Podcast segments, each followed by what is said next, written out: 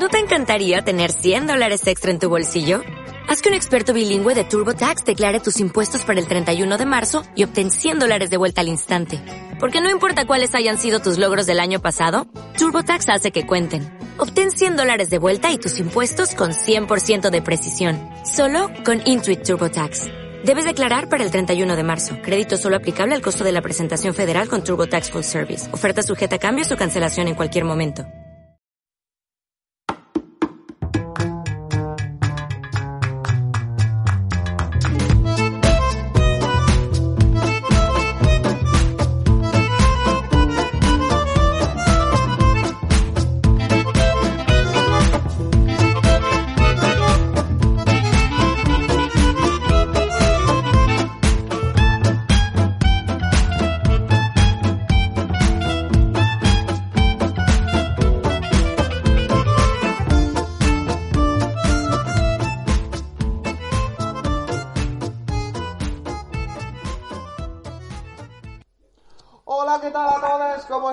¿Cuántas ganas teníamos de estar aquí otra vez? Después de tanto tiempo, pero ha sido un tiempo bien aprovechado porque os traemos de novedades que no os podéis imaginar. Pero antes de comentarlas vamos a saludar a nuestros pedazos de colabora- colaboradores habituales. Juaco, ¿qué tal? ¿Cómo estás? Buenas tardes, Marc. Pues aquí estamos. Estamos de vuelta y con muchas ganas. Hemos traído ganas, un saco lleno de, no de fósiles robados, sino de ideas y novedades. Así que sentaros bien cómodos Sí, sí. en el sofá, porque lo que se viene es bueno. Y Uriol, ¿qué tal? Hola, hola, ¿qué tal? Em, creo que deberíamos cambiarnos el nombre a Lazarus Podcast o algo así, porque realmente desaparecimos del registro de podcast y hemos reaparecido cuando nadie se lo esperaba. Esta es buena, esta es buena. El podcast Lázaro. Y, y la principal novedad, y por lo tanto la primera que os queremos eh, comentar, es que tenemos un nuevo fichaje. ¿Qué tal, Javi? ¿Cómo estás? ¿Qué tal? Muy buenas a, to- a toda la Paleo People. Pues bien, encantado de entrar en nuestra en esta aventura podcaster. Y nada, la verdad es que eh, muy feliz de estar en tan buena compañía.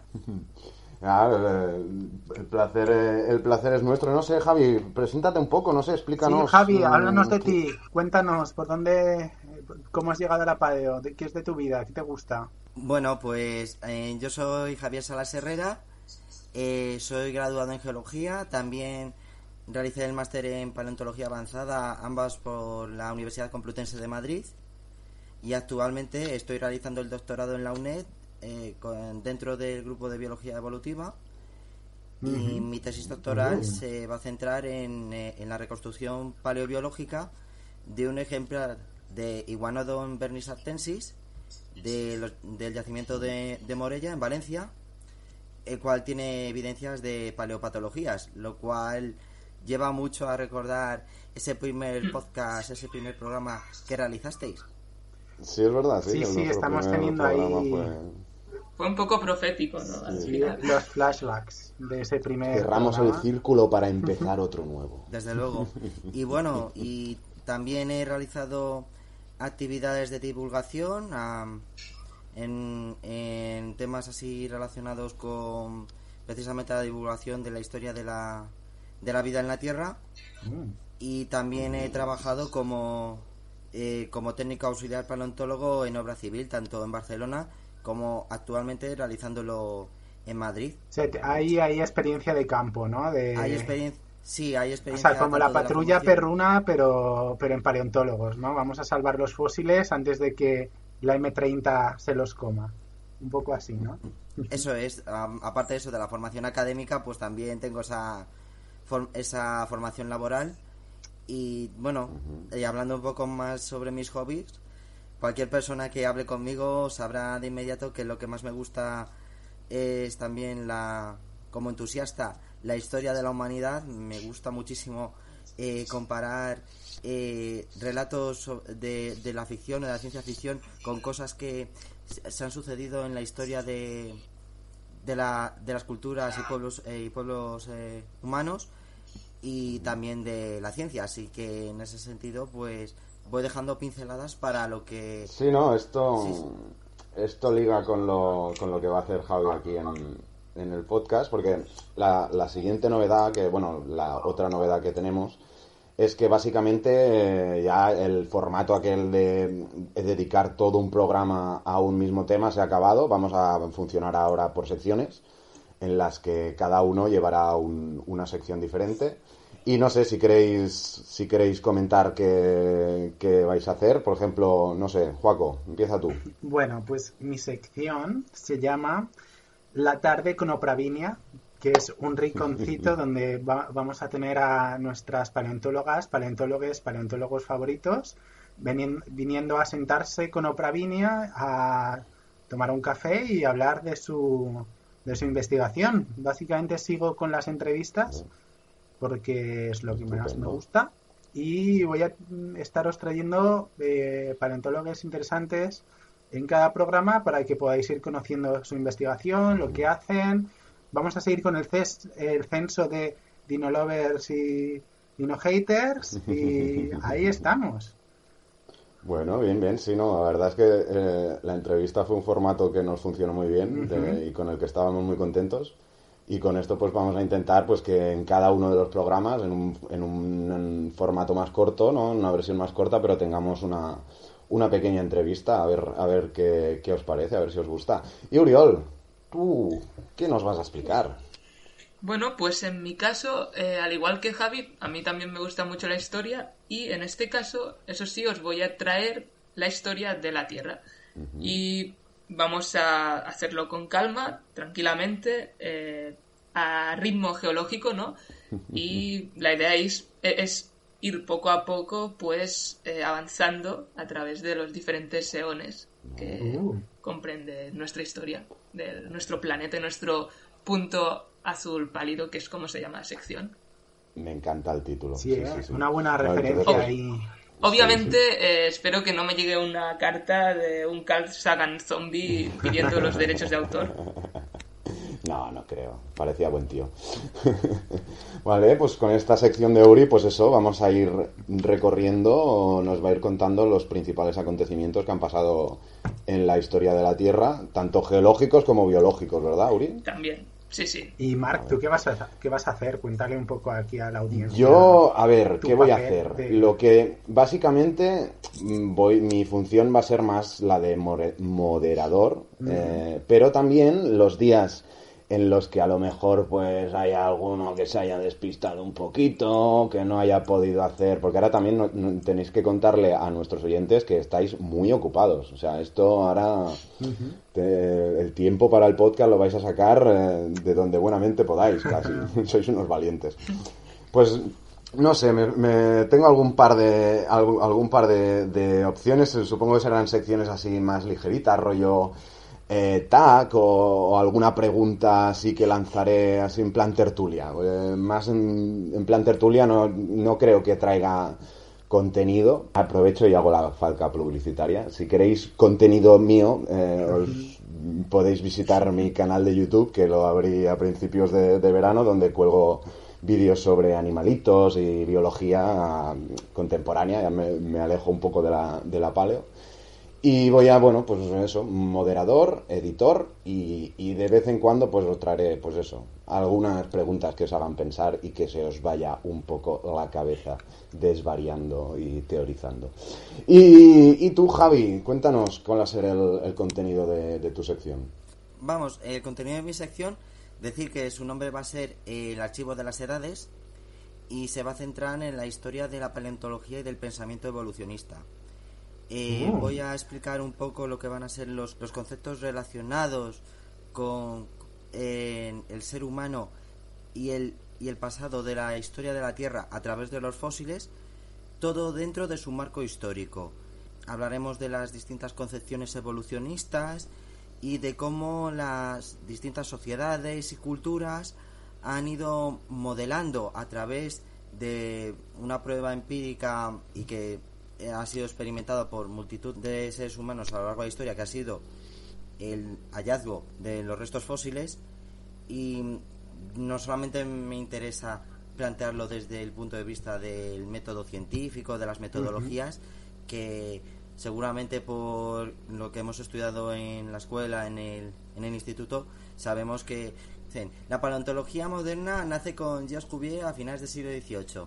Pues yo voy a darle un poco más de enjundia a este asunto y alargarlo un poco más para que veamos de dónde viene de dónde viene todo el estudio de algo tan maravilloso como es la vida en la Tierra y todas las relaciones que hubo entre, los distintos seres vivos a lo largo de esta historia de más de 4.600 millones de años. O sea, cómo las personas lo entendían, ¿no? Las explica la relación que ha tenido con la vida del pasado otras culturas anteriores otras culturas anteriores, sí, y cómo luego, una vez que ya empezamos a, a partir de la revolución científica a desarrollar ese método tan importante que es actualmente como es el método científico, ver cómo se ha ido eh, conjugando de tal forma que incluso las distintas sociedades pues han tenido eh, distintos cambios en, su, en la concepción tanto del mundo natural como del el mundo más humano, más social. Fíjate, eh, Javi, me parece que tu sección va a ser un Hannah Montana de la ciencia histórica, ¿eh? con lo mejor de ambos mundos. O sea, tengo ganas. No he pillado esa referencia. tengo ganas de ver qué traes. Bueno, pues si os parece, vamos a empezar, ¿no? Empezamos por ti, Juaco. ¿Qué, qué, quién, nos ¿Quién nos has traído? ¿Quién? Preséntanos la entrevista. Bueno, pues para abrir el rincón y la tarde con Opravinia, pues os he traído a una paleontóloga eh, que está acabando su doctorado en la UNED, donde también está Javi, y eh, ella es Anne Becelis, paleontóloga que trabaja con arcos, eh, con cocodrilomorfos, que es un tipo de arcosaurio, ya, ya lo... de, de arcosaurio morfo. Ah, bueno, ella lo va a explicar mejor en un momento porque a mí me sacáis de las cosas que estoy haciendo y eh, me pierdo mucho. Lo siento. No, no, Pero lo decías bien, ah, Juan, lo decías bien. Es verdad, no, sí, iba bien. explicado lo que estáis haciendo cada uno. Eh, Juaco. ¿Da, tiempo a uno? sí, sí, hombre, sí. Bueno, pues venga, os voy a dejar ahí esperando la entrevista, sufriendo un poquito y eh, pues porque yo he venido aquí a hablar de mi libro y a mí me invitan a hablar de mi libro, entonces pues os voy a hablar de mi libro. Y mi libro es que en estos meses de ausencia me he metido a hacer un doctorado me, ha, me he metido, no sé cómo pasó, eh, ahí he acabado. Eh, y, ahora estoy en Zaragoza eh, estudiando eventos climáticos a través de foraminíferos bentónicos. ¿Y qué es lo que haces? Pues estoy buscando episodios hipertermales dentro de un episodio. hipertermales son episodios de calentamiento muy rápido en un episodio o en un periodo más a largo plazo de enfriamiento. Es decir, datos que con un poco de suerte eh, se correlacionarán o darán información con la crisis climática que tenemos encima y que va a marcar el resto de nuestras vidas. Y Uriol, ah, perdón. Uri, cuéntanos, ¿qué estás haciendo tú antes de ir a la entrevista? Ah, bueno, eh, pues yo creo que en mi caso, quizá en el crepúsculo de la temporada anterior del podcast ya llegué a, a comentar que estaba a punto de empezar. Yo, de hecho, pues en la primavera pasada empecé el doctorado, en mi caso, en el Institut Català Paleontologia Miquel Cruzafón, en, en la Universidad Autónoma, en Sardañola. Y en mi caso, pues yo estudio la morfología funcional de los huesos del tarso en primates, hasta ahora sobre todo centrándome en inferir el tipo de, de locomoción y en las posturas que tenían los primates del paleógeno. Eh, lo cual tiene muchas aplicaciones porque, entre otras cosas, pues está muy relacionado en todo el tema del origen del orden de los primates, pero también, pues, esto no solo es para este momento concreto, este tipo de estudios, sino que se puede aplicar en otras épocas, en otros momentos eh, de la historia evolutiva de los primates, que también entender su locomoción puede ser muy importante de cara a entender su evolución también. Vale. Bueno, pues ahora, ahora sí, después de, este, de esta explicación. Y, perdón, una última cosa, simplemente, eh, y supongo que en el caso de Joaco también, y el de Javier, que eh, si nos seguís en Twitter, pues a, nivel de lo que hacemos profesionalmente cada uno de nosotros, pues podéis ir viendo las actualizaciones, si publicamos un paper o si estamos en una conferencia o lo que queráis, incluso si tenéis alguna duda del tema concreto que trabajamos cada uno de nosotros, pues eh, al menos por mi parte podéis escribirme por mensaje directo, lo que sea. Eh, sí, yo Dicho queda, suscribo sí, sí. lo que dice Javi. He de decir que ahora mismo estoy formando en un área nueva, entonces eh, para, para cultivar primero hay que sembrar, pero podéis contar con muchos retweets y shitposting, que eso nunca viene mal. Así que darle a Juaco barra baja paleo y darme, darme Sí, follow ya- y manita arriba. No sé. Sí, ya en el, en el, en el Twitter del, del podcast pues ya iremos también poniendo todo esto y toda esta información. Eh, pues ahora sí, vamos a ir ya después de esta cosa que se nos había olvidado, vamos a ir a la entrevista con Anne de Celis, que fue grabada hace unos días. Y, a ver, esperemos que os guste.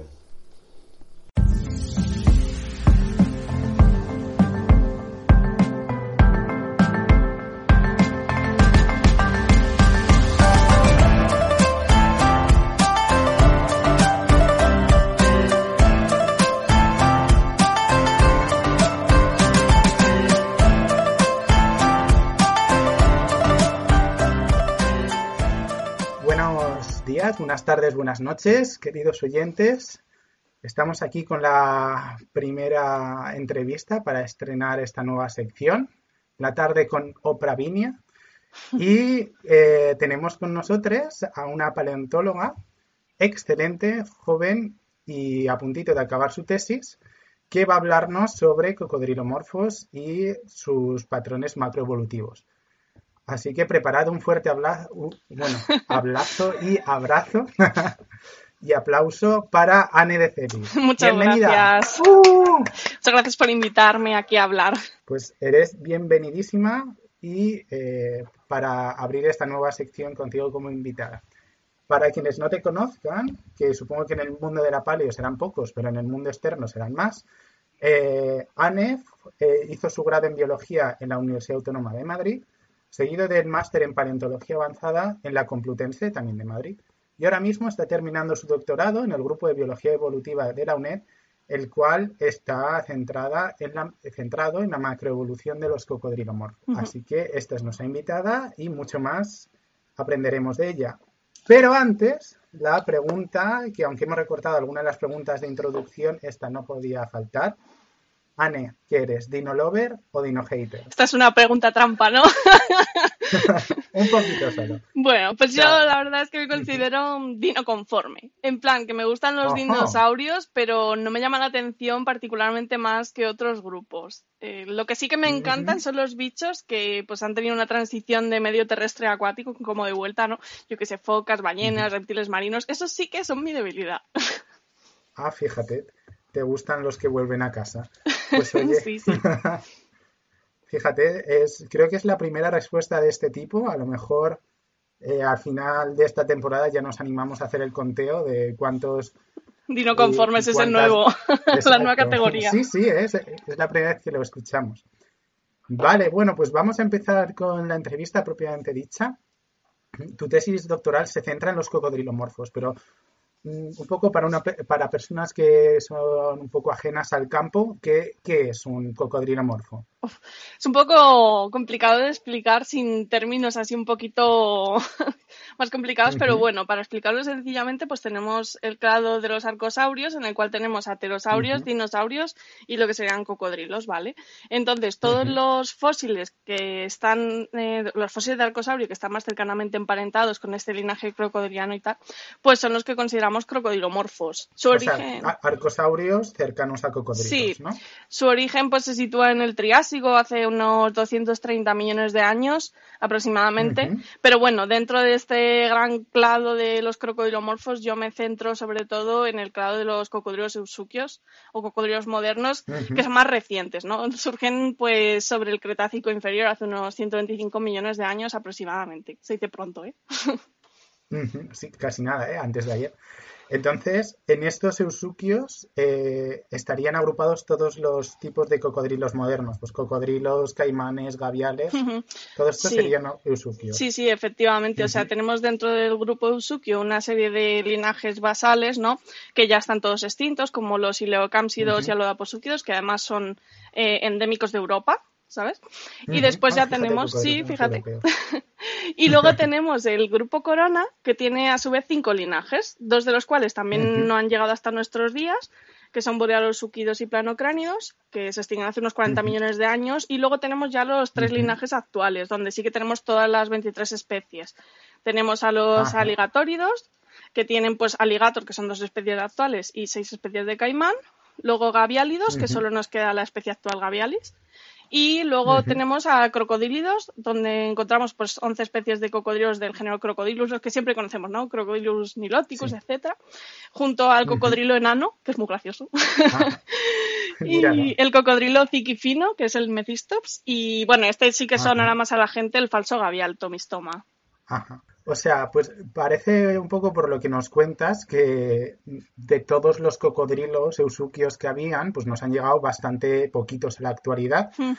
Y eh, de hecho esto se corresponde con un trabajo de 2019 que tenéis que se llama Spatiotemporal Biodiv- Biodiversity Patterns of Modern Crocodiles o eh, Patrones espaciotemporales de paleodiversidad para los cocodrilos modernos. Sí, sí. Eh, entonces, es, al parecer estos usuquios eran mucho más diversos en el pasado, ¿no? ¿No? ¿Cómo era un poco esto? Pues mira, para unir un poco con lo anterior, eh, vamos a ver un poquito lo que es la diversidad actual. Es que, de hecho, es problemático hasta en la actualidad para saber el número de especies. Porque yo menciono Ujú. que hay 23, ¿verdad? Pero 23 son las que actualmente Sí. están reconocidas por la Unión Internacional para la Conservación de la Naturaleza. Pero es que en esta última Claro. década, pues está viendo que hay muchas más especies de cocodrilos, son especies crípticas, ¿no? Que parece que es una sola, pero en realidad son dos. Y por ejemplo, hace, pues, creo que fue en 2018, el cocodrilo ziquifino africano, el del género Mecistops, pues se ha demostrado que los ejemplares de África Central y África Occidental son distintos no solo a nivel molecular, sino también a nivel morfológico y que en realidad son dos especies diferentes. O sea, dices, estamos en 2018, o sea, ¿qué está pasando? Tenemos un montón de ejemplares vivos para poderlo ver y nos ha llevado una cantidad de años en comprender que estos son dos especies distintas que parece increíble, ¿no? Luego también Claro. hay un estudio súper interesante, que a mí al menos me parece muy, muy interesante, que es que eh, analizaron el ADN de momias de cocodrilo de, que supuestamente era del Nilo, ¿no?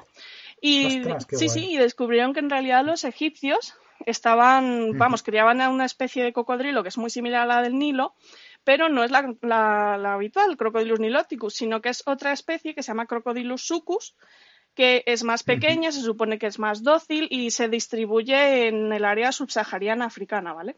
Entonces, Ajá. dice, si tenemos todos estos problemas para identificar especies actuales, ¿no? Que también lo mismo pasa con el Claro. cocodrilo enano, que hay varias subespecies de, de caimán. Claro, pues dices, esto obviamente en el registro fósil es muy problemático, ¿no? ¿Dónde ponemos el límite de, de que es una especie, etcétera? Claro. Y un, un poco os, os pregunto en ese sentido, ¿cómo lo hacéis vosotros? Os, o sea, porque un poco, un poco el problema que hay en biología y en paleo es que cada subdisciplina tiene su definición de especies y a veces cuesta un poco, ¿no? Traducir.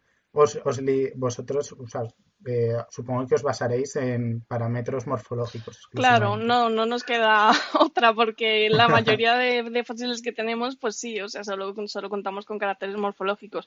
Es cierto que hay algunos ejemplares más recientes como el de Boai robustus, que es un cocodrilo de Madagascar, que, que es un ejemplar subfósil, es decir, bastante reciente, del que sí que se ha podido recuperar mm, de forma muy reciente ADN y reconstruir con esas pocas secuencias dónde estaría su posición filogenética respecto a otras especies de cocodrilo. Pero claro, esto es un caso pues aislado y excepcional. De hecho, lo acaban de publicar hace un par de meses nada más. Claro, pues, pues esto nos hace dudar, decir, realmente los ejemplares que encontramos son solo una especie, son varias, etcétera, pero bueno, por el momento, si contamos en muchos casos con un ejemplar para la descripción de una especie, pues no podemos hacer más. es lo Claro, que hay. Bueno, son las cartas que han tocado a la Claro, sí, sí. Y, Pues contando con lo que me preguntabas antes, pues contando con las especies actuales, hay unas 200 especies de cocodrilos eusuquios Y pues, pues es bastante increíble, ¿no? Porque como os decía antes, actualmente se considera que hay unas 20 y algo especies, lo que significa que, que pues hay nueve veces más registro fósil que actual de estos animales. Claro. Joder. Han perdido bastante diversidad.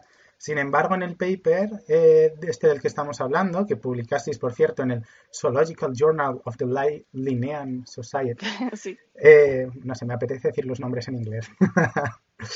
Eh, comentabais que hay dos picos de diversidad, uno en el Paleoceno y otro en el del Mioceno medio al superior, ¿no? Un poco, ¿cómo, cómo eran esta, o sea, ¿qué, qué pasó en estos dos momentos y, y cómo eran los cocodrilos que proliferaron entonces? Claro, pues el primer pico de paleodiversidad, que es algo menor que el segundo, sucede en el Paleógeno, justo después de la extinción masiva del límite Cretácico-Paleógeno, hace Ajá. unos 66 millones de años. En, en general, los cocodrilos eusuquios, en estos análisis se vio pues que no parece que fuesen tan afectados como los dinosaurios pues durante este evento de extinción. Y básicamente lo que vemos en este intervalo es que hay una importante diversificación de aligatóridos, eh, porque se establecen los principales clados que lo conforman eh, hace ya en este periodo hace unos 60 millones de años. Eh, los clados de los que hablo son básicamente Alligatorine, que vamos, alligator, Ujú, y los caimaninos, es decir, pues ya lo hemos visto antes, caimanes, que son los que más se expanden Ajá. en este periodo y bueno, concretamente esto sucede en Norteamérica, que es donde se supone que surgen estas Ajá. faunas, ¿no? Eh, también tenemos luego en Europa las primeras faunas de diplocinodontios, que también son un tipo de aligatórido que, que también se extingue antes de, de llegar al presente. Ajá. Ajá. Entonces, ese pico de paleodiversidad no es tan grande como el segundo, que ocurre en el Mioceno medio tardío, ¿vale? Hace unos 10 millones de años por situarnos, ¿no? y este pico es mucho más complejo que el anterior. El anterior, pues al final se podía asociar claramente con faunas de aligatóridos en Norteamérica y, y eso, y alguno suelto por ahí, ¿no? Pero en este caso vemos que tenemos faunas de cocodrilos ya repartidas pues, prácticamente por el mundo entero, incluyendo Europa y que florecen los tres grandes linajes de cocodrilo pues que hemos ido hablando todo el rato, ¿no? Que son aligatorios, crocodilios y gaviálidos. Entonces vamos por partes porque este, este pico de Sí, es más complejo que el anterior. Pues en el caso de Ujú. aligatóridos, ahora el grupo que experimenta una mayor diversificación es el de los caimaninos y esto pasa en Sudamérica. Como hablábamos Ajá. anteriormente, pues los caimanes parece ser que surgen en Norteamérica hace unos 60 millones de años, pero se dispersan hacia Sudamérica. Y seguro que a muchos de los que están escuchando este podcast les sonará pues Purusaurus, ¿no? Un cocodrilo gigantesco, que en realidad pues eso es un caimán gigante. De, se cree que puede llegar a tener más de 10 metros, sí, sí, un tremendo bicho. Ya ves, tremendo caimán. Claro. Y luego tenemos el linaje de los gaviálidos, que de- ya sabéis que hoy en día solo tenemos la especie Gavialis, y lo que ocurre es que también en Sudamérica eh, tenían un clado llamado griposúquidos que no llegan hoy en día, o sea, no llegan hasta nuestros días, están ya extintos, pero en aquel momento en Sudamérica los griposúquinos eh, pues básicamente eh, florecen. Y también hay algunos que son auténticos pues bicharracos, como Griposuchus croizati, que también es bastante conocido, aunque menos que el anterior y que también puede tener, pues eso, 10 metros, ¿sabes? O sea, menudo bicho. Y ya lo último, el caso de los crocodilios, que de hecho es el clado que más crece en este intervalo. Lo que tenemos es que las faunas de mecosuquinos en Australia siguen siendo bastante diversas. Estos tampoco llegan hasta nuestros días, a nadie les suenan, ¿verdad?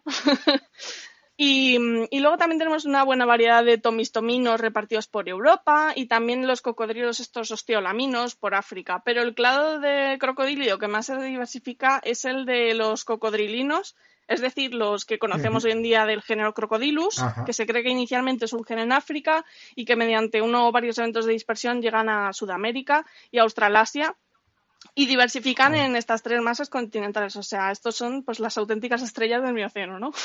O sea, por ejemplo, el cocodrilo eh, marino, que es un poco eh, así la especie que más se puede asociar a, a Australia, que no sé si alguien en los 90 vio la peli de los rescatadores en Cangurolandia, se acordará que salía Es un cocodrilo gigantesco. Eh, llegó en ese momento en el Mioceno hacia... O a lo mejor, a lo mejor no está tan claro Hmm. en este caso. Sí, lo que sí que se sabe es eso, que ya las faunas o la distribución de faunas crocodilianas en el Mioceno ya es bastante similar a la que tenemos hoy en día. Es cierto que luego pues a finales del Mioceno también desaparecen otras faunas de, pues eso, de cocodrilos de Europa, que hoy en día pues no los tenemos, ¿no?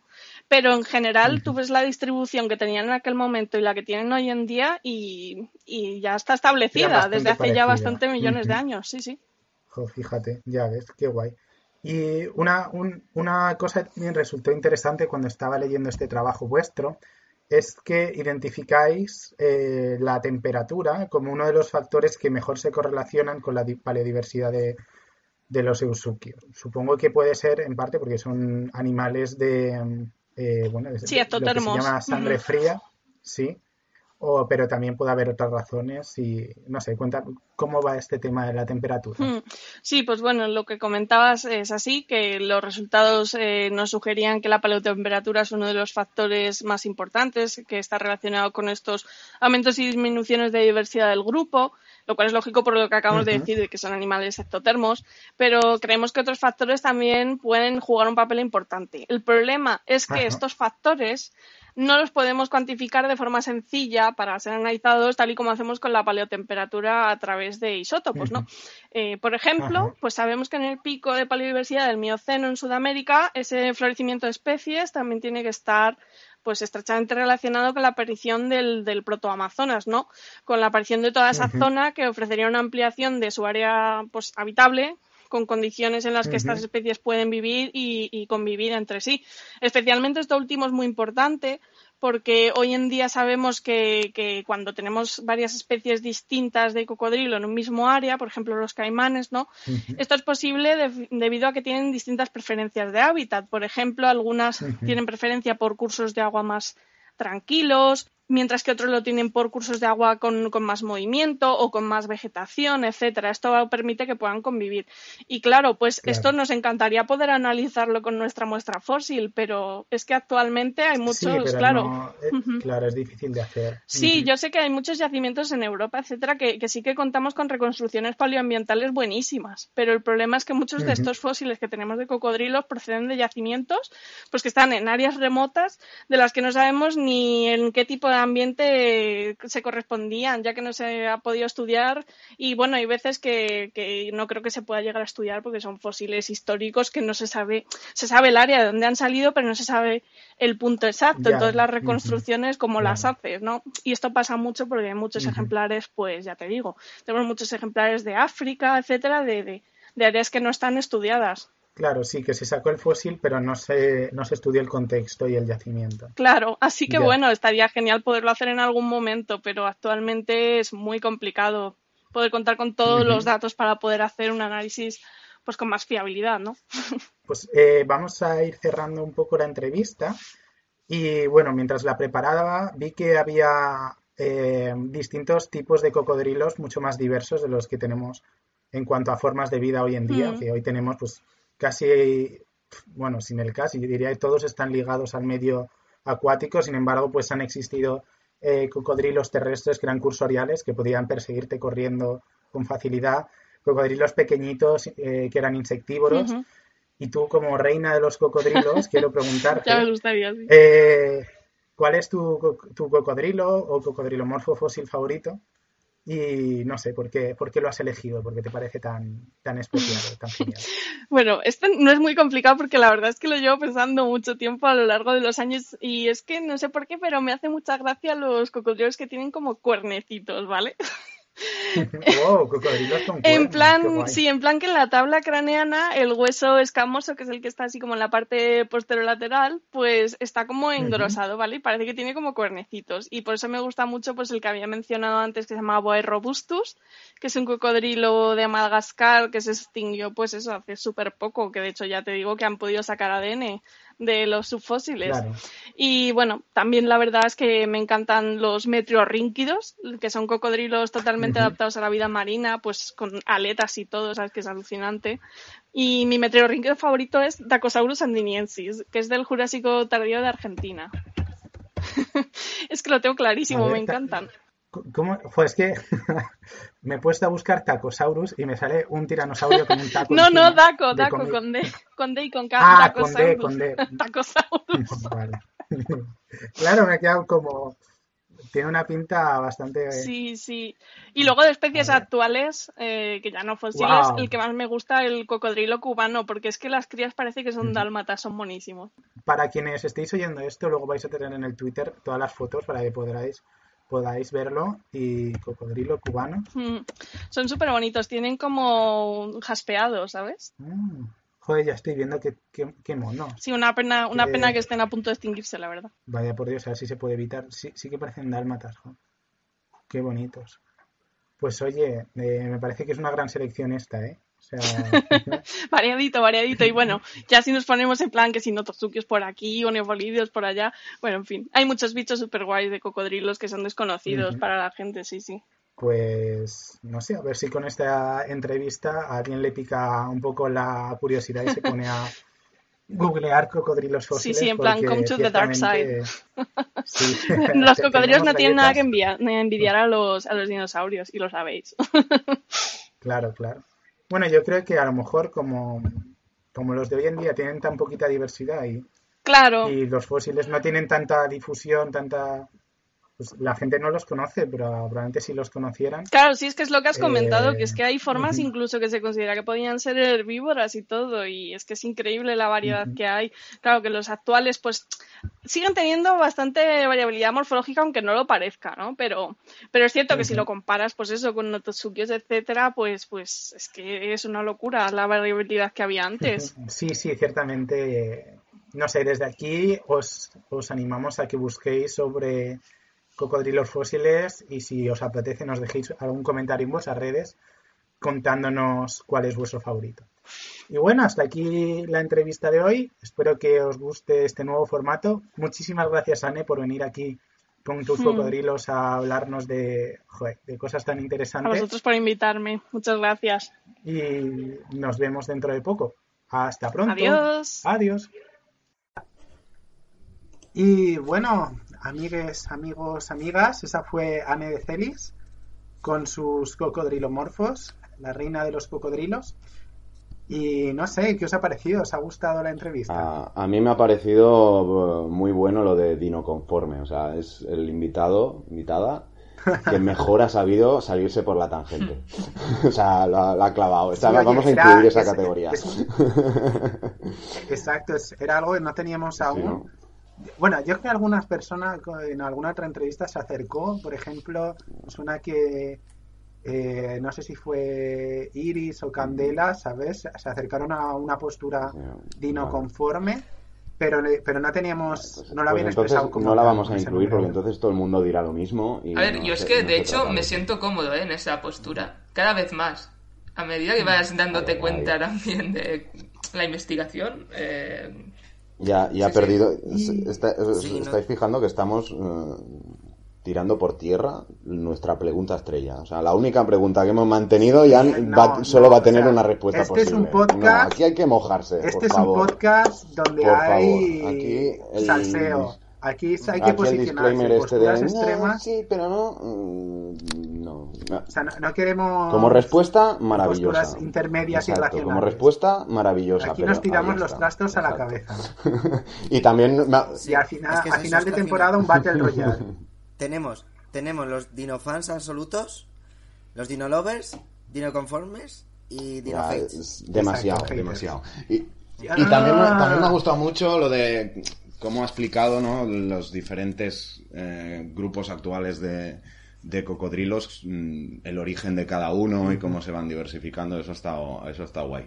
Que a mí los cocodrilos son un bicho que, me mola también. No sé, vosotros, ¿qué, qué pensáis? Pues a mí, va- vamos, me ha gustado mucho lo del tema de eh, la determinación de la especie Cocodrilus Ujú. sucus, diferenciándola de Niloticus a partir de, de los restos eh, momificados ahí eh, de la mm, de época del antiguo Egipto.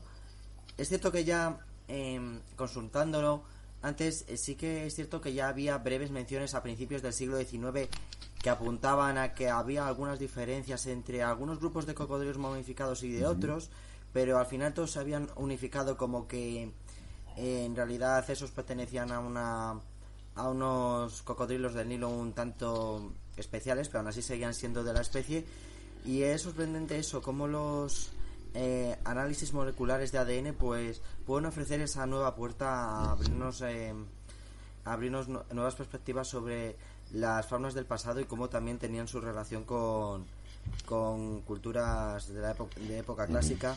En ese sentido, por ejemplo, me, me está viniendo mucho a la cabeza, por ejemplo, ese misterio que hay un poco en- entre bambalinas sobre la posible existencia de un o no de una subespecie o especie de, de elefante el- que han llama- eh, que se conoce popularmente como elefante cartaginés. Incluso ha habido intención de, de clasificarlo taxonómicamente como eh, Loxodonta africana faraonensis pero que en realidad pues mm, realmente la única fuente que tenemos un poco al respecto son las fuentes clásicas de los romanos hablando de los cartagineses cuando mm, llegaron pues desde la época de, de Aníbales con esa campaña desde cruzando desde la península ibérica cruzando los Alpes y llegando hasta Roma y venciéndola en varias batallas que la dejaron bastante fastidiada ahí en la época de la República Tardía Romana.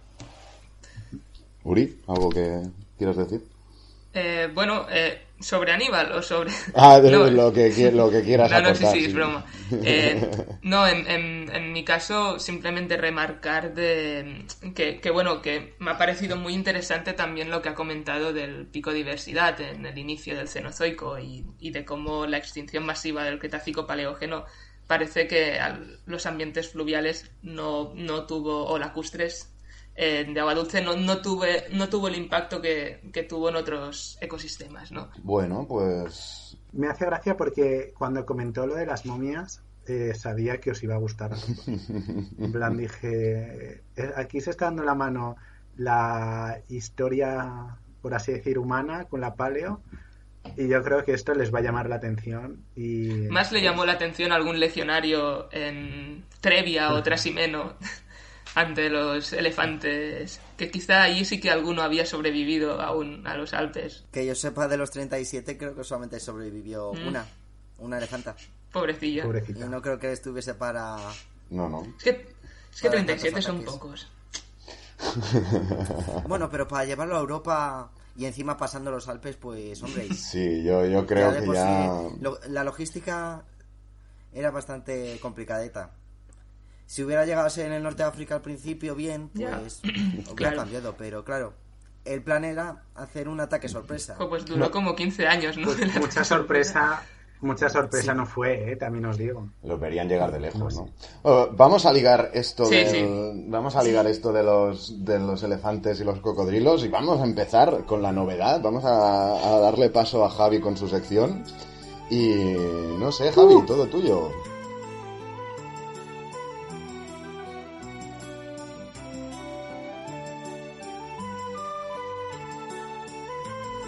Pues daremos comienzo a esta nueva sección que es el archivo de las edades, la historia de la paleontología y el pensamiento evolucionista. ¡Vamos, Javi! Y qué más decir que realmente el ser humano pues ha tenido una relación con los fósiles que a veces nos parece como que eh, solamente hasta los últimos 200, 300 años hemos tenido ahí de, de estudio, cosa que es cierta, pero que ya se daba desde la antigüedad, mm, desde la antigüedad, incluso desde épocas mucho más pretéritas. Y realmente creo, creo que puedo decir que toda persona que es curiosa puede tener un nexo de unión con aquellos, prime- con aquellos primeros seres humanos que se preguntaban, bueno, ¿de dónde ha salido esta roca que se parece tanto a, la- a un hueso o a una parte en concreto de un animal que más o menos me parece que lo he visto antes, pero no se parece del todo? Y es que en realidad mm, podemos hablar de, de tres puntos muy importantes y es que los fósiles tienen unas propiedades muy sobresalientes y es que de por sí no se pueden considerar como simples piedras.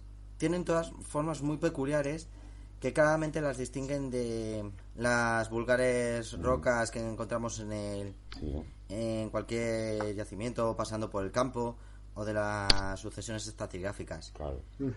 También es O sea, llaman, que llaman la atención, ¿no? Un poco, siempre, hay- cu- o sea, se, se observa que cuando el ser humano se encuentra un fósil, que esté bien preservado, eh, lo, lo, reconoce, ¿no? Reconoce como algo distinto, atípico. Eso es, o sea, realmente mm, no, eh, es algo que se va fuera de nuestro de nuestra zona de confort eh, mentalmente de cómo suceden las cosas a forma natural y realmente nos parece algo muy interesante de, y peculiar de, observar. La segunda característica que tiene muy importante es que a fin de cuentas es el origen biológico de, de la formación de los fósiles y es que al final pues determinas al observarlo eso, órganos o partes de un vegetal, de un animal o incluso de eh, representantes de nuestro linaje humano y de hecho lo que más llama la atención es encontrar esos fósiles en estado completo, casi completo, eh, con muy buena preservación y en perfecta en perfectas condiciones. Como si encontraras un animal, pues, piensa a lo mejor en una concha, ¿no? Que es fácil identificar un fósil de concha. Ah, esto es una concha. Y, pero está en la piedra. Y, la gente, ¿cómo leches se habrá metido esto aquí? O sea, no sé si me explico. ¿Cómo no? Sí, eso es. ¿Y en tercer lugar? Y en tercer lugar, eh, la otra propiedad que tienen es que realmente eh, son bastante raros. O sea, salvo que nos encontremos en yacimientos que son los de conservación excepcional o los de concentración excepcional en las cuales hay montón, hay un gran número de asociaciones eh, de, de elementos que pueden ser eso eh, óseos o de eh, caparazones eh, quitinosos pues lo cierto es que en general son objetos que mm, no se suelen encontrar en todos los sitios. Y de hecho pues hay que hacer mm, a día de hoy los paleontólogos siempre hacen consultas en el terreno en el mapa geológico para determinar si esta formación es más propensa donde se hallan fósiles eh, y si hay que hacer eh, programas de estudio de cómo plantear las excavación las excavaciones por tanto es eso que no deja de ser algo pues eso un pequeño tesoro pero es un tesoro que en vez de eh, una riqueza económica te da una riqueza intelectual o una riqueza de conocimiento muy muy exquisita. Época, mejor de, hasta de imaginación, de conexión con los dioses, con beta saber. Sí, y todo eso eh, formaría parte de una nueva eh, subdisciplina que entronca mucho entronca con mucho que tiene que ver con tanto paleontología como con arqueología y etnología que se ha venido a unificar en un término súper largo conocido como arqueoetnopaleontología. Dígase. Fijaos el palabra. El cual, bueno, ya eh, está escogido de, de un blog que se que recomiendo mucho visitarlo, que es el que es el blog del folclore de los fósiles ibéricos, en el cual encontraréis mucha información al respecto sobre los, los, fósiles y su relación con, con respecto a leyendas o relatos populares tradicionales de distintos pueblos de, de la península ibérica. Y qué más decir que el caso más antiguo que tenemos al respecto de esta relación entre el ser humano y los fósiles de eh, los fósiles de vida antigua son eh, aramas de 15.000 años en un sistema de cuevas en, el, en, la zona de la Borgoña Franco Condado, por supuesto en Francia, conocidas como las cuevas de Arcis-sur-Cure y en concreto dentro de un sistema de cavernas que recibe el curioso nombre de La Grotte du Trilobit, o sea, la gruta de Qué bien pronuncia Javi el francés, por favor. Me recuerda al meme ese eh, del laboratorio de Dexter que dice Omelette du fromage y están todas las chicas oh, pues igual. Con eh, la route del Trilobit. Pues así estamos. Cuéntanos, cuéntanos, Javi, ¿cómo, ¿qué se encontró en la, la, ruta, en la gruta del, del Trilobite? Yo no me atrevo a pronunciar. Seguro que algún dinosaurio. Sí, seguro. Siempre son dinosaurios. Bueno, pues eh, esta gruta fue descubierta en el año 1886 por el, el arqueólogo doctor Adrien Ficatier y Posteriores trabajos del Abad eh, Pagat entre 1895 y 1903 ampliaron más el registro de material arqueológico y paleontológico encontrado en esa en ese sistema de cavernas. Y en concreto lo que más me llamó la atención fue eh, una pieza elaborada a partir de un trilobite.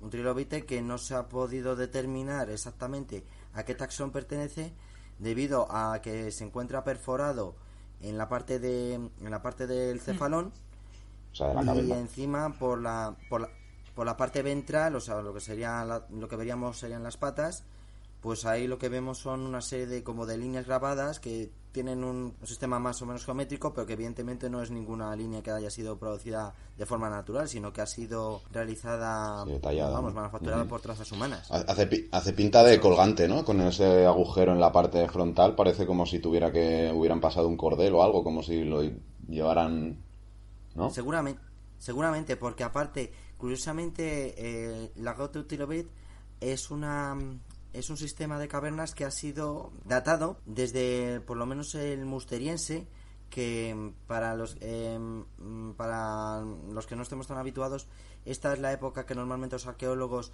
suelen asignarla al periodo de elaboración de, de industria lítica de- del hombre Que, neandertal. Javi, es el modo 3, ¿no? Si no me equivoco, más o menos. Sería el que ya vendría después de los bifaces y... Eso es, sería el, el modo 3 musteriense, que es posterior al modo 2, que es el achelense, que está más relacionado con los Mm. bifaces pues de Homo erectus u otras especies también del- del mismo eh, esquema corporal que Homo erectus. Y el modo 1, Waldubayense, que es el más antiguo, que ya se refiere a la industria lítica de, del Homo habilis o de los primeros estadios de, de Homo ergaster. Sería más o menos de esa época y ya digo que va abarcando desde Musteriense más o menos habrá 40.000, 50.000 años hasta llegar a épocas de ocupación de, de tiempos galorromanos, o sea, ya cuando la zona de la Galia está romanizada. Y eh, siendo de hace 15.000 años, este, colga- este objeto hecho a partir de un trilobite pertenecería a la época del magdaleniense, que es una de. ya es manufactura del Homo sapiens y. es de Y Homo ya sapiens. a la sigui- ya si a lo mejor entramos en la edad del bronce, eh, ¿te encontramos algo? ¿U qué? Pues si avanzamos más, sí, en la parte de la edad de los metales y en concreto dentro de eh, la edad del bronce británico, nos encontramos con el enterramiento de Five Knox Barrows en Dunstable Downs, dentro del condado de Bedford, en el cual a finales del siglo XIX, a esto a partir de un, de un párrafo en el, del libro His Hounds and Relics from the Hilltops of Bedfordshire to Blackwell, escrito por el naturalista, ilustrador, eh, botánico y micólogo Worthington George Smith, podremos encontrar un enterramiento que a mí sinceramente me parece muy bonito, que es el de una mujer y un infante, de un niño y una niña, enterrados juntos, eh, mirando, mirando, sus, eh, mirando sus caras, y ellos se encuentran rodeados por aproximadamente 200 ejemplares de erizos de mar pertenecientes a los géneros Micraster y Echinocoris, los cuales pertenecen al, al periodo Cretácico. No, ya había ahí, Joder, o sea, ya había ahí paleontólogos para, para sacarlos. ceremoniales. Sí, y a eso que y a eso también quería responder. Tanto mm, esta zona de, de Gran Bretaña como en el anterior eh, el sitio que, de- que es francés, que se encuentran ambos en el interior de sus respectivos países, pues claro, cabe la duda de preguntarse de si eh, los habrían traído a, a lo mejor desde el mar o una cosa por el estilo. Y todo, claro, aparentemente parece ser que, desde luego, no son, no son restos naturales para nada. El trilobite ya lo indica de por sí. Y la asignación taxonómica de los erizos del mar también lo lleva. Pero también es que en esas zonas no son propios esos fósiles que encontramos. Tanto en, en la Borgoña Franco Condado como en, en el condado de Bedford. En, esa, en esas áreas. Han pues, llegado de otro lado, ¿no? Por comercio o por o por eh, migración, ¿no? De estas pobladas. A lo mejor lo eran esto lo encontró tu tatarabuelo y se lo llevaban ¿no? con ellos la piedra la piedra rara que había encontrado el abuelo, ¿sabes?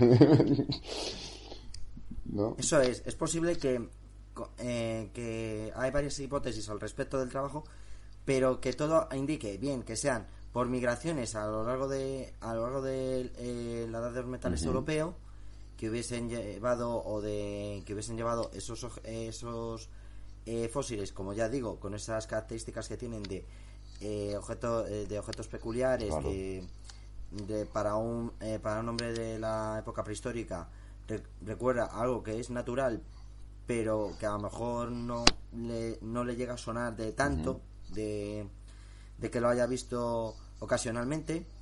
Y por tanto pues sí puede ser que en una migración entre entre lugares pues lo dejaran ahí como parte de un enterramiento o bien formarse en, conjuntos de ajuares que habían sido transmitidos a través del comercio entre distintas poblaciones, a lo mejor entre las más costeras, eh, que suelen encontrarse ahí también bastantes restos fosilíferos por la exposición de por la exposición de los acantilados y demás y llevarlos hasta hasta el interior de pues de Gran Bretaña o del continente europeo.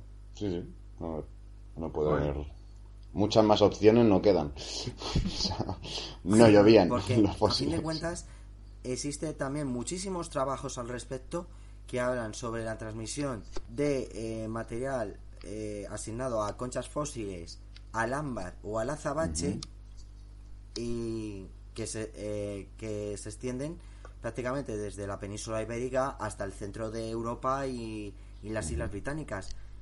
Y seguramente, eh, y de hecho es curioso mencionar que hay muchos yacimientos en la cornisa cantábrica eh, con objetos arqueológicos elaborados a partir de ámbar y encontramos que hay muchos objetos que están realizados a partir del ámbar extraído de yacimientos, español, yacimientos españoles, pero también que proceden hasta ámbar del Báltico. Y todos estos, estos objetos tendrían en carácter religioso, chamánico, y llevaría a pensarnos también en, hipótesis de transacciones a partir de, regalos, pues a lo mejor para indicar estatus entre jefes locales o simplemente la migración de pueblos eh, antiguos o de, o de culturas eh, conocidas como a lo mejor el vaso campaniforme, por ir citando alguna eh, algún ejemplo más o menos relativo a las épocas donde normalmente se dan esos esos descubrimientos de objetos hechos a partir ¿Qué es? ¿Qué es el vaso campaniforme? Material fósil.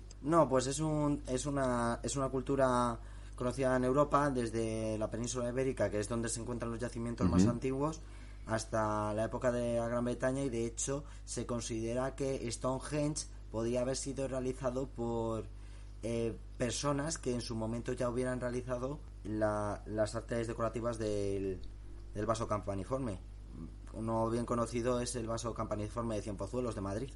Por ejemplo, que es una de las primeras culturas, ¿no? De, casi de las que se tienen constancia. Pero a ver, el vaso campaniforme es un objeto, es gente que... Un, yo me, dices vaso campaniforme y me imagino un vaso en forma de campana. Bueno, es como el marcador de, este, de esta cultura, ¿no? Sí, sí, todo alrededor de esta cultura, sí. Bueno, sí, pues entender lo que es el vaso. El, indicador, o sea, tú te encuentras los restos y entre ellos hay este tipo de objeto que es característico de esta cultura que se expandió, ¿no? Sí. En algún momento. Como lo que como lo que hemos comentado antes de los modos de, talla de, la talla de, la piedra. Es igual. La gente hacía los vasos en forma de campana, ¿por qué? Pues preguntadle a ellos. Y algo algo más Eso es. Algo más, sí, iban a la moda. otras culturas, por ejemplo, enterraban más en, eh, hacían sus enterramientos más realizando eh, eh, pues eso, con eh, excavando o prefiriendo más haciendo innovaciones, o sea... Sí, es otra cultura, vale, sí, sí, sí, ¿Y algo, algo más, más reciente, mm, más de la época de bronce para acá? la edad del bronce? Pues hombre, el caso más afín que puedo comentar y que de hecho tenemos testigos eh, más que directos por estar escrito sería el de los nativos norteamericanos. Todos pensamos, claro, en el siglo XVIII, pues claro, ya incluso las culturas indígenas en aquella época, eh, en el siglo XVIII XIX, pues ya habrían tenido sus contactos con los europeos y a lo mejor no estaban tan... Mm, no estaba mantenían tanto su, su origen cultural tan a, tan a plomo. Pero bueno, eh, sí que se les ven muchas semejanzas con, con los restos que estamos encontrando en Europa y en concreto eh, esto se ve muy bien en las historias recogidas por la, conocida folclorista Adrien Mayor En el libro Fossil Legends of the, of the First American eh, del 2005, que esta folclorista seguramente os suene por, por la hipótesis de que, de que el dinosaurio Protoceratops podría haber sido de inspiración para la formación del grifo, lo cual seguramente hablaremos en un futuro en un futuro programa y hablaremos un poco de, esta hipótesis. Pues los casos más eh, más esclarecedores que tenemos al respecto lo da, por ejemplo, la experiencia del explorador y misionero eh, Jean-Baptiste Leray con los indios Pagan o Picani, los cuales están relacionados con la mm, gran tribu de los pies negros. Este, este individuo de, de origen franco-canadiense relató que en 1871 fue testigo de la, de la realización en un centro ceremonial de conexión con los espíritus de la naturaleza una serie de eh, eh, actos tribales que llamaban a la resurrección del abuelo del bisonte, que digamos que es el, el espíritu mítico eh, del cual proceden todas las manadas de bisontes según la cultura de este, de este pueblo. Y, es, y, estos, y estos, estas ceremonias se realizaban en enclaves fosilíferos eh, muy cercanos al río Red Deer en Alberta, Canadá, los cuales eh, se están datados en el Cretácico superior, por lo, en los pisos campaniense maastrichtense. Todos estos huesos seguramente los eh, eran huesos que podríamos fácilmente asignarlos ahora mismo a dinosaurios. Ah, Entonces ellos encontraban estos huesos y se, los acercaban al abuelo del bisonte, que supongo que era como el bisonte era lo más grande que tenían por ahí, eh, Era su fuente de alimentación y, claro, lo, lo reverenciaban. ¿Y el padre del bisonte? Porque si hablan del abuelo, el padre que es del, cenozoico, algún bicho del cenozoico. Es broma. Son... Nada. Pues, hombre, sería curioso, pero bueno, es cierto que en general suelen llamar... En aquella época los indios norteamericanos solían llamar padre o abuelo hmm. a muchas cosas muy antiguas o poderosas. O sea que... Y luego también el segundo caso, también muy interesante, es el que eh, nos comenta el editor periodístico y geólogo amateur eh, Frank Bedwith, que en 1931 descubrió pruebas del uso de, los trilobites por parte de la tribu de los, de los Ute, los cuales conocían eh, con, el con el nombre de Umte Kitsanak Pachibek que se conoce eh, que se conocería algo así como pequeñas chinches de agua. Buena descripción. Y desde luego, o sea que también sabían sabían más o menos asimilar con qué animal era más parecido a, la actualidad, aunque fuese completamente distinto. Que vivía en el agua, ¿no? Y encontraron al oeste de Utah un collar realizado con ejemplares de la especie el Racia Kingi procedentes de la formación eh, Willis 6 del Cámbrico Medio dentro de la caja torácica de un individuo de esta tribu y también representaciones de los de estos de estos trilobites en petroglifos. no solo hacían cosas, sino que también los, dibujaban. Qué suerte. Bueno, pues eh, hasta aquí, ¿no? Eh, Javi, lo que tenías preparado para hoy. ¿Tienes idea? ¿Puedes adelantar un poco de, del siguiente, de tu siguiente sección? ¿Hasta qué edad, más o menos? Pues ya que hemos hablado un poco de la prehistoria, me gustaría pasar más al mundo antiguo, pero más en concreto en la en la, ese punto que tienen todas las culturas del mundo clásico relacionados con el relato del origen, del origen tanto de la tierra como de la vida, según em, su cosmogonía y, y las interpretaciones que daban a los restos fósiles cuando los encontraban. Bueno, pues lo esperamos con lo esperamos con ganas. Y nada, pues eh, vamos a pasar ya a la última sección, a este punto azul pálido que nos presenta Uriol. Uriol, cuando quieras.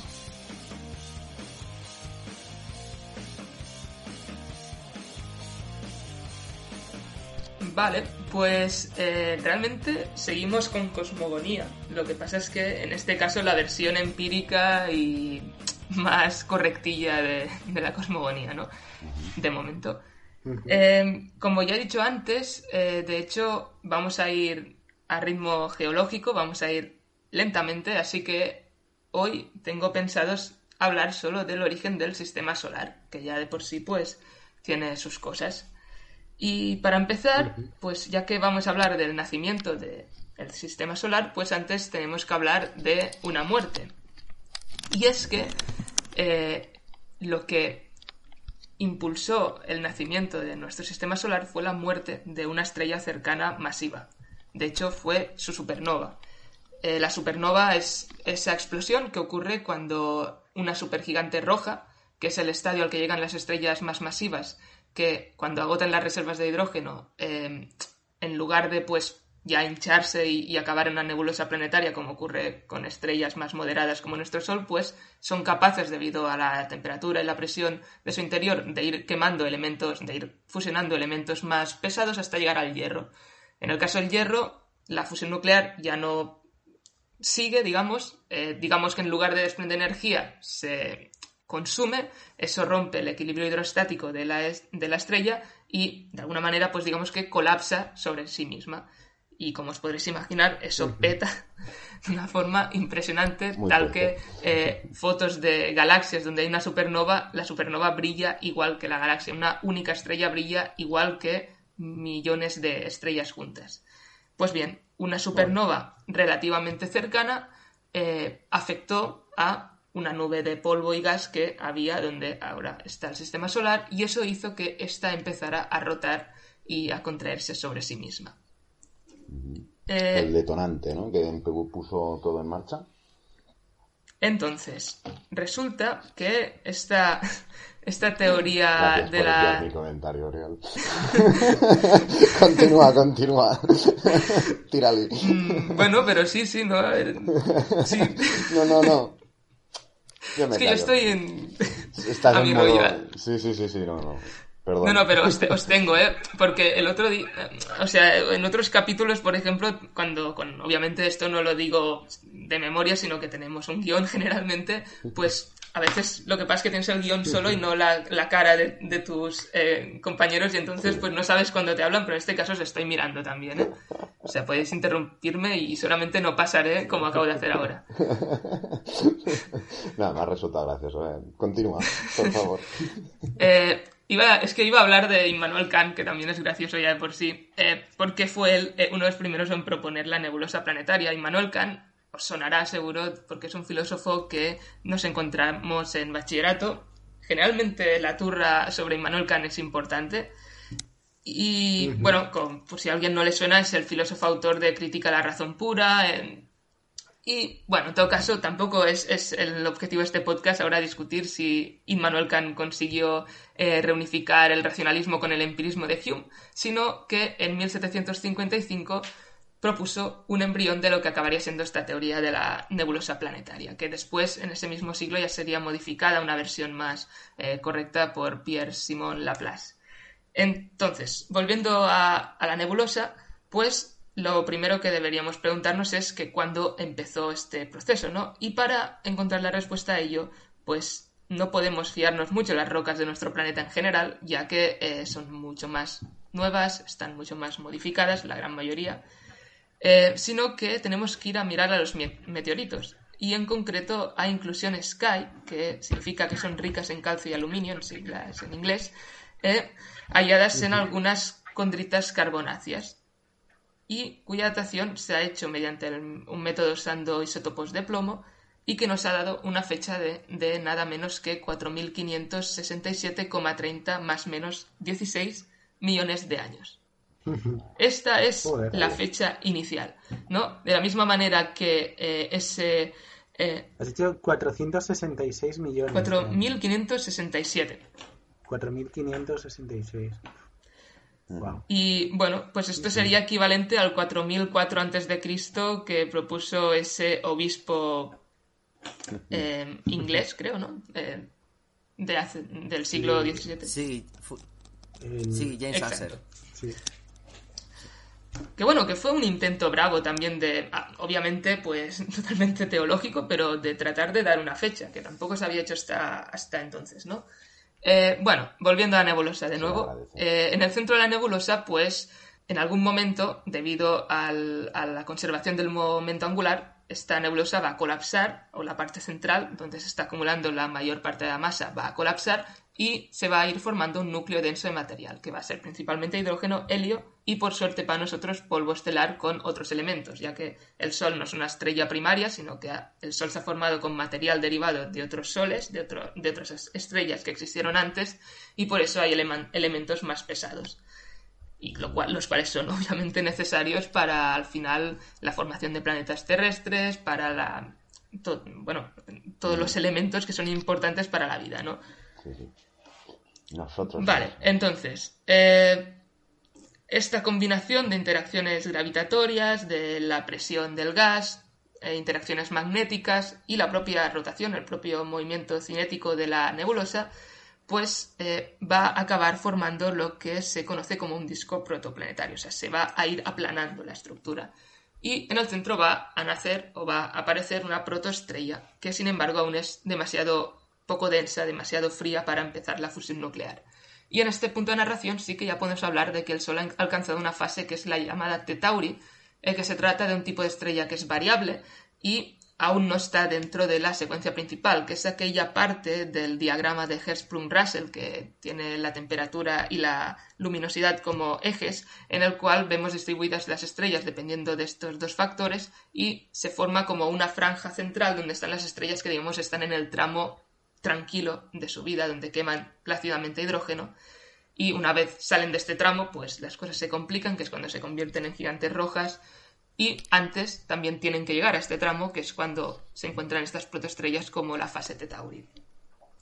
Entonces, las estrellas Tetauri eh, tienen la capacidad en general de producir fuertes vientos solares, de producir emisiones de rayos X y, de alguna manera, pues estos efectos limpian de polvo y de gas las inmediaciones del disco protoplanetario que la rodea, lo cual al final también es importante de cara, como veremos quizá en el próximo episodio, para que, digamos, se consiga un ambiente estable en los planetas, en los planetas que se encuentran en, el disco protoplanetario.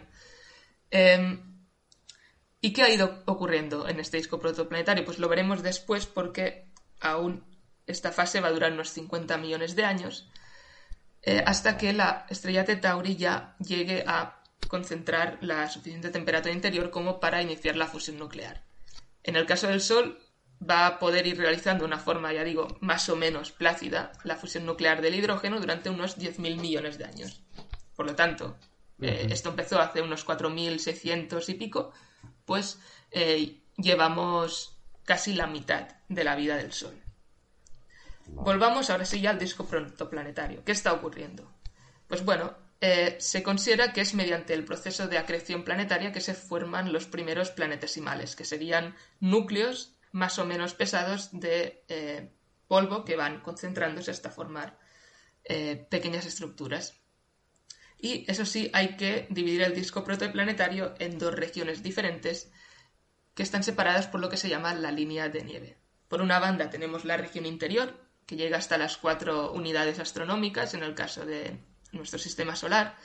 Em, una unidad astronómica sería la distancia entre la Tierra y el Sol, que es aproximadamente 150 millones de kilómetros, y aquí es donde se van a formar los planetas terrestres, ya que en esta región no va a ser demasiado caliente como para soportar la condensación de moléculas volátiles como el metano y el agua, y estos componentes pues van a ser expulsados por esta, este viento solar, estas emisiones de la estrella de Tauri. Y solo elementos más pesados, como pueden ser el hierro, el níquel o el aluminio, o compuestos como los silicatos, que tienen un eh, un punto de fusión mucho más elevado, pues van a poder conformar los núcleos de los planetesimales de los cuerpos planetarios interiores. Y una vez estos planetesimales, de los cuales en un primer momento va a haber miles de ellos, llegan a un 5% de la masa de la Tierra, van a empezar a crecer ahora únicamente mediante la colisión con otros planetesimales. Aquí la creación ya no tiene tanta importancia. O sea, como que hasta ahora estaba la estrella, la protoestrella calentándose, ¿no? Como cuando pones a precalentar el horno y en el disco eh, de o sea, estaba todo girando y uniéndose, como cuando estás haciendo galletas en el robot y le das muy rápido y se empiezan a hacer bolitas. Y por la densidad se separan en los planetas de, de la parte interna que son más rocosos, ¿no? Y tienen los elementos más pesados. Bueno, no. Y fuera los que son más. No por densidad, sino por temperatura. O sea, digamos que los elementos volátiles van a ser expulsados de la región interior del, del disco protoplanetario. Lo- Los barren los vientos solares. Claro, ¿no? por las emisiones varias que esta estrella que está aún empezando a, pues con la combustión, eh, con la fusión nuclear, pues emite una radiación y emite dif- diferentes tipos de emisiones que van a limpiar de estas, estos tipo, tipo de estos elementos varios, de, estas, con- de estos compuestos más volátiles. Yo- digamos que un poco sería como la primera fase con los planetesimales que están en plena acreción, como el Danubio azul, todo tranquilo. Y eh, se acaba y empieza, pues, Brutal Death Metal, con las colisiones entre ellas.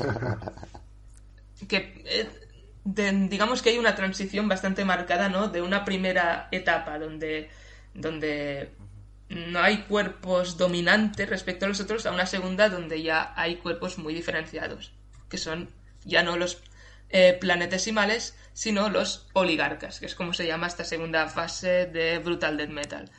Eh, y obviamente ya tenemos muchos menos cuerpos. Antes habl- hablábamos de miles de planetesimales, ahora ya tenemos alrededor de 50 a 100 cuerpos, con unas masas ya mucho más importantes, del orden de la Luna o incluso Marte. Entonces, ya no solo eso es una pregunta también. Eh, ya no solo van a, van a haber colisiones, sino que algún, debido a la interacción gravitatoria, alguna, algunos de estos oligarcas van a ser totalmente expelidos del, de- del sistema solar. Van a salir de sus órbitas y pues se van a perder en el espacio, en el espacio interestelar, ¿no? Y no volvió. ¿no? Y voló. Y yo Yo volé. volé, ¿eh? Como cuando estás jugando al billar y se te va a la mierda la, pelo- la, la bola de esto, la sacas del, del- la, de la mesa. Las bolas ¡pum! del billar sí que pesan. Tú, tú, que les das bien fuerte, ¿Eh? No, si yo, no- para al billar dos veces en mi vida. Por eso, ¿no? Que se No iba. juegas una tercera. Pues deberías, deberías jugar más. Perdona, Uri. Perdona, que se Uri, van, que. A lo voy a hacer. Y Exacto. nada, pues básicamente ya estaríamos al final ¿no? del- de la formación de los planetas terrestres. Los pocos oligarcas que es- hayan sobrevivido, pues ya los podemos al final llamar protoplanetas, eh, que ya serían- serán capaces de limpiar sus propias órbitas. Y de hecho, eh, en nuestro sistema solar actual, digamos que tenemos el máximo número de planetas terrestres posibles para que no haya líos a nivel gravitatorio. O sea, si pusiéramos, imaginar, dos planetas más en órbita, seguramente eh, no sería viable. Las órbitas se acabarían molestando entre ellas. Está, digamos que estamos al límite de la estabilidad, de- ¿no? Qué fuerte. Y claro, eh, ¿qué ocurre más allá de la línea NB? ¿Qué ocurre en la parte exterior, exterior del disco protoplanetario? Y si te ofrecen droga, simplemente di no. Perdona, Uri. Esta, esta va a ser la sección del humor. eh, El así humor- más- Es que... ah, Yo es que no, la mitad A de ver, cosas la que dices nieve a mí... da, da para bromas, ¿cierto? O sea, pero bueno, no había nadie esquiándola en ese Vale. momento, creo. No estaba Maradona allí. Vale. Entonces, eh, hay dos hipótesis. La primera es la llamada Disk Instability Model, en el cual, eh, básicamente, así muy, muy resumido, lo que querría decir un poco es lo mismo que. eh, el mismo proceso que origina a la estrella en el centro del disco protoplaneta- pro- protoplanetario, pues se produce también en la parte exterior. O sea, Júpiter al final se origina- originaría de una forma similar, pero en la parte exterior, ¿no? También por eh, colapso del material gas y polvo que hubiera allí. De hecho, es bien sabido que eh, si Júpiter hubiera sido unas cuantas veces más masivo, desde el punto de vista astronómico, más que un planeta gaseoso, se le debería considerar una enana marrón, una enana, eh, o sea, un tipo de estrella que no es capaz, de- digamos una estrella fallida, que no es capaz de producir de la fusión nuclear, pero que sí que tie- emite en ciertas frecuencias y que pues, es un cuerpo mucho más masivo y caliente, ¿no? Em, también hay la otra hipótesis que se llama Core Accretion Model y que de hecho es la que cuenta con la mayoría de los apoyos, que se basa en un proceso dividido en dos fases. La primera es la formación de núcleos rocosos supermasivos, así algo parecido como ocurría en la- con los planetas terrestres, pero muchos mucho más masivos, de alrededor de 10 masas terrestres, y la posterior acreción del gas y de los elementos volátiles del disco protoplanetario. Porque aquí, como estamos en la parte exterior respecto a la línea de nieve, sí que hay elementos volátiles. Esto, además, podría explicar la formación de planetas gigantes en sistemas con estrellas más pequeñas y, por lo tanto, sistemas con menor masa, 0,1 masas solares, por ejemplo, que ahora que todo el tema de la investigación con exoplanetas y demás, pues ha avanzado mucho, pues se ha observado sistemas muy diferentes a los que eh, conocemos, o sea, al que conocemos nosotros y que, claro, si tú ideas una hipótesis que funciona con tu sistema solar, pero no con otros que has observado, pues como en teoría ahí las leyes físicas continúan siendo las mismas, deben, entonces tu hipótesis es falsa, ¿no? Em, claro, es importante también conocer la formación y evolución de los planetas gigantes exteriores porque todo esto tien- va a tener una influencia muy importante sobre los planetas del interior. Em, poder- por ejemplo, su formación demasiado temprana puede retrasar o incluso evitar la formación de planetas rocosos interiores. Y las regiones más próximas a los planetas gigantes pues sufren mayor influencia gravitatoria de estos y de hecho lo vemos en nuestro sistema solar que tenemos un cinturón de asteroides entre Marte y Júpiter. ¿Qué había ahí? ¿Hubo alguna vez un planeta que se acercó demasiado a Júpiter o Júpiter se acercó demasiado a él? Nunca llegó a, llegó a haber un planeta porque los oligarcas o planetesimales que estaban en esa región no consiguieron ju- juntarse. Bueno, es lo malo estar cerca de los gigantes abusones de- del exterior. Y como veremos en el próximo episodio, la influen- probable influencia de los eh, planetas gigantes tuvo como resultado el bombardeo tardío que sucede hace alrededor de 3.900 millones de años. Es una de las hipótesis al menos. Finalmente, nos quedaría un último punto que tocar, que es el origen de la Luna. Y es que, en realidad, eh, la Tierra, la relación de la Tierra con la Luna es algo muy raro. Si os fijáis, ningún otro planeta terrestre tiene un satélite como la Luna. Solo Marte tiene a Phobos y Deimos, pero que no son, son poquita cosa en comparación. Sí. De hecho, el mejor análogo casi es eh, Plutón con Caronte, pero Plutón y Caronte son ya otra historia porque son planetas. Bueno, es- Plutón es un planeta enano y pues está. No, no es un planeta interior, ¿no? De hecho, perdón, voy a interrumpirte y voy a soltar una pequeña anécdota, porque que probablemente todos, todos lo seba- la, la sepáis ya, y incluidos muchos de los oyentes, pero yo me enteré hace poco y me quedé flipando.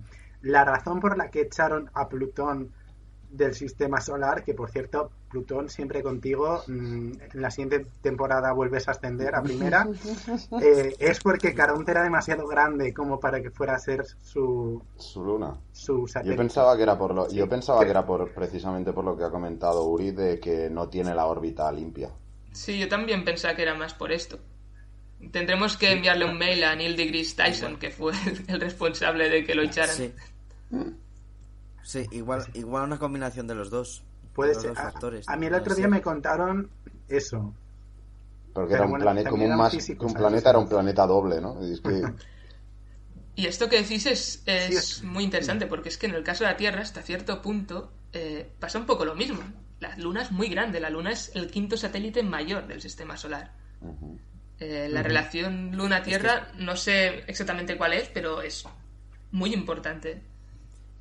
Eh, Es que es grandísima porque, eh, a ver, dentro de los planetas interiores, lo que luego tenemos más parecido es con Marte, Sí, lo que con los dos satélites que tiene, que son Deimos y Phobos, y que son... Sí, No, lo pues son casi ast- Este asteroides. si lo comparamos, es, es que son asteroides ahí que los ha cogido la, en la órbita ahí y ¡hala! Ya está. Sí, sí. Y es que en cualquier momento, en cualquier momento, eh, cualquier ráfaga solar, pues es que lo joroba. que cuentan, acaba de No, contarnos Uri qué pasa con bola la... de billar de las de, De hecho, mm, Sí, sí. yo creo que uno de los factores que podría hacer más eh, poco probable o difícil el origen de la vida en otros sitios, uno de los factores que podría ser afectar en todo esto es la luna, porque solamente una luna del tamaño de la Tierra no es frecuente. Creo que incluso en las en el ciclo de Trantor de Asimov, eh, Asimov juega con algo así, con una idea así, que la Tierra es especial por, por tener la Luna, algo que los otros planetas no, creo. Pero no sé si ya no es ni quizás algo spoiler, o sea que tampoco... Hombre, desde luego para lo que es eh, lo que es todo el tema de las mareas, Claro. o sea, les afectaría, vamos, bestial. Y las mareas y las mareas realmente delimitan muchísimas zonas de eh, de asociaciones faundísticas determinadas en muchos tiempos, o sea que no me extrañaría. Sí, sí, no, además es que hay, hay, hay una cierta como no sé cómo decirlo bien, pero control de la Luna y la Tierra, una estabilización entre ambos cuerpos. En todo caso, O sea que somos co- somos una Seguramente. ¿Cómo se formó la luna? Lo ha explicado ya. No.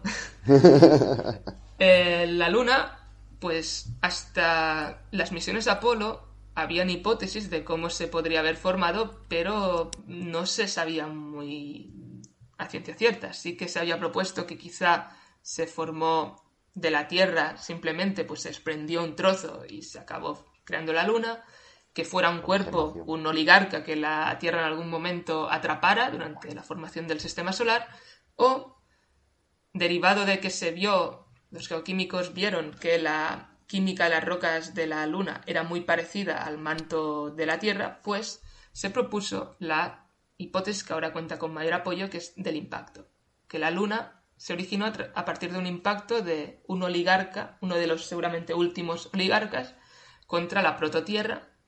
Este impacto, pues obviamente desprendió una cantidad ingente de material del manto de la Tierra que se acaba, se acaba de formar. Y esto además explicaría por qué la Luna, a pesar de que la composición de, su, de sus rocas pues es parecida al manto de la Tierra, está en cambio totalmente, uno, deshidratada y empobrecida en hierro. Y es que ese oligarca, al chocar contra la Tierra, se hundiría especialmente en los elementos y compuestos más pesados, ¿no? Como sabemos, el núcleo de la Tierra está formado por hierro y níquel. De hecho, mi intención, y con esto eh, ya pues acabaría un poco la sección, es en el próximo episodio hablar del adeano, de este primer eón de, del- de la historia de la Tierra, y de la formación, sobre todo centrándome en la formación de las diferentes capas de la Tierra. O sea, ahora ya centrándonos de entrada y ya para toda lo que queda de sección en nuestro planeta, que es de lo que va. No, no. Bueno, para ser, ha sido una muy buena introducción. Ya nos hemos hecho el viaje este. Sí, casi Por un la línea de nieve. Sí, sí, ostras. un viaje astral por la formación de- del sistema solar. Ha sido muy, muy interesante. Esperemos que a nuestros oyentes también les haya, les haya resultado. Y no sé, alguien. Creo que tenemos tiempo a lo mejor para hacer algún comentario, si queréis. Eh, ¿Alguien quiere añadir o comentar algo de, de la sección de Uri o de todo en general? No sé. Si alguien nos ha quedado alguna pregunta en el aire. No. Tomaré ese silencio como un no. Yo tengo una pregunta, a lo mejor es un poco basicota, pero bueno, ya sabéis que, que estoy aquí porque tengo una cara bonita y digo cosas graciosas de vez en cuando. Así que, Uri, ¿se puede considerar la, la luna, por tanto, como un oligarca mm, que ha, que ha perdurado hasta ahora? Eh, no, En cuanto a tamaño. no, porque realmente la Luna es se desprende de la de, de la Bueno, prototierra. porque es el producto de- del, impacto. Es el producto de- del impacto, pero en cuanto a tamaños, o sea, eh, los oligarcas serían mm, de, de un tamaño aproximado a lo mejor a la Luna Sí. o a otros satélites más De pequeños. hecho, los oligarcas, o sea, de hecho, el oligarca que impactó contra la Tierra era del tamaño de Marte, se ha estimado, más que la Luna.